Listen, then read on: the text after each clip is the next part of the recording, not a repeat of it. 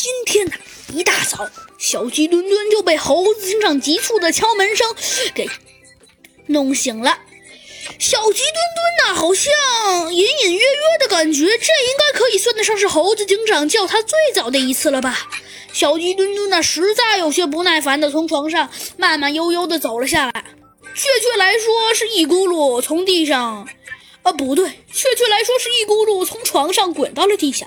因为他的肚子太大了，而且还是睡眼朦胧，没看清，就可以说，呃，是一咕噜从床上滚下来的。小鸡墩墩的这一滚，反而让他清醒了。他揉了揉眼睛，咳嗽了几声，说道：“呃，猴子警长，你你这么早叫我，有什么事吗？”哎，哎呀！小鸡墩墩一边打着哈欠，一边问道：“唉。”猴子警长叹了口气，说道：“别提了，小鸡墩墩，又有事情啦。”“哎，有事情。”哎，什么事啊？嗯，哎，小鸡墩墩，局长给了我们一个任务。什什么任务啊？小鸡墩墩呢，还是睡眼朦胧的问道。然后啊，他抬头看了一下钟表，只见呢，现在才一点钟。啊，怎么才一点？猴子警长，小鸡墩墩呢，瞬间。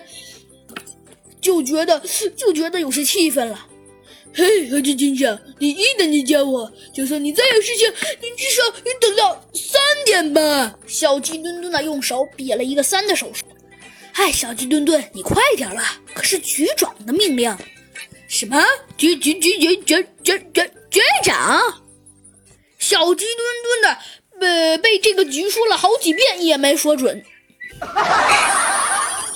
对，是局长，小鸡墩墩。